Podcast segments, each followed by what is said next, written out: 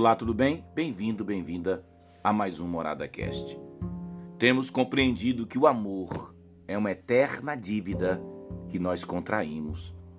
Paulo vai dizer: vocês não devem dever nada a ninguém a não ser o amor. Nós vamos continuar pensando sobre isso hoje.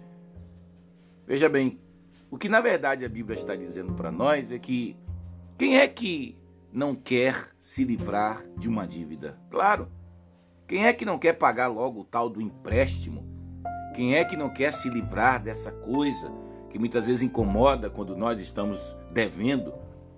Mas a Bíblia vai dizer que continuar se sacrificando pelo outro, continuar cuidando do outro, continuar amando o outro, isso tem que ser uma honra e não um peso, porque é ter o privilégio de permanecer nessa dívida sabendo que tudo isso se torna algo extraordinário, algo nobre para todos nós.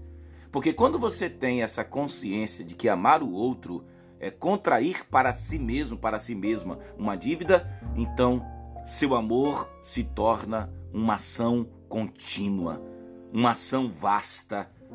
Porque a própria compreensão de que amar o outro é uma dívida infinita é entender que isso não nos permite assumirmos uma postura de indiferença, de preguiça afetiva, como se pudéssemos simplesmente vivermos em nosso mundo sem nos importarmos com a vida de outros.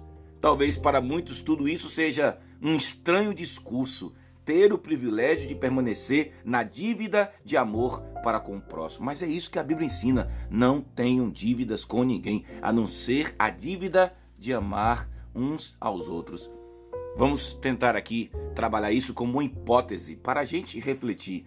Suponhamos que um amante tivesse feito para a pessoa amada algo que, humanamente falando, seria extraordinário, magnânimo. Sabe quando você percebe alguém fazendo algo por uma pessoa com aquele espírito de sacrifício? E talvez devêssemos dizer o seguinte para essa pessoa: pronto, você já pagou sua dívida, porque o que você fez é o máximo que um ser humano podia fazer por um outro. Talvez aparentemente isso certamente seria algo belo e bom. Mas digamos que essa pessoa que agiu sacrificialmente por outra acrescentasse: Eis que agora eu paguei a minha dívida. Bom, biblicamente, essa postura seria uma postura desamorosa, fria e dura Aliás, a Bíblia diria que se você acha que o que você já fez pelo próximo já é suficiente porque você se sente agora como alguém que pagou sua dívida de amor, para a Bíblia isso é um ato indecente. Agora, se pelo contrário você é, decidisse amar alguém e você se tornasse esse amante que realizou um ato de sacrifício, uma coisa extraordinária pelo próximo, mas você acrescentar o seguinte: por mais que eu já tenha feito tudo que eu fiz, eu ainda tenho um único pedido. Ó, oh, deixa-me permanecer teu devedor. Isso seria uma coisa nobre, uma coisa amorosa, não? Ou talvez você dissesse assim: mesmo que eu tenha me sacrificado tanto por você, mas eu não me sinto em nenhum momento confortável em dizer que eu descontei um pouco da dívida de amor que eu tenho para com você. Ou mesmo que você diga assim: não, mas mesmo que eu tenha dado tudo que eu podia dar para você, mesmo assim eu quero permanecer endividado de amor com você, porque amar você é o que prova que de fato eu entendo o que significa o que Jesus fez por mim naquela cruz. Ou seja, é preciso que entendamos de que, assim sendo, essa relação de pagar uma dívida de amor é inconcebível.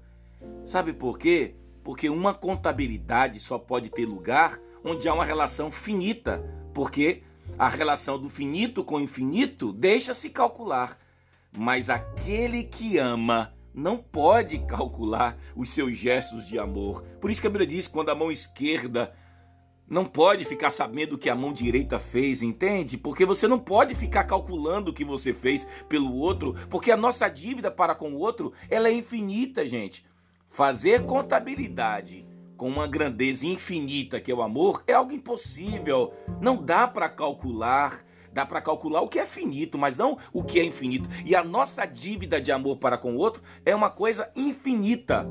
Logo, permanecer na dívida é sim a postura daquele que já entendeu que a gente já pode ter feito tudo, tudo pelo outro, mas continuar endividado de amor para com o outro é o segredo e talvez o maior desejo do coração daquele que já entendeu que amar, amar é um privilégio, amar é um dom, amar é um mandamento, disse o nosso Senhor.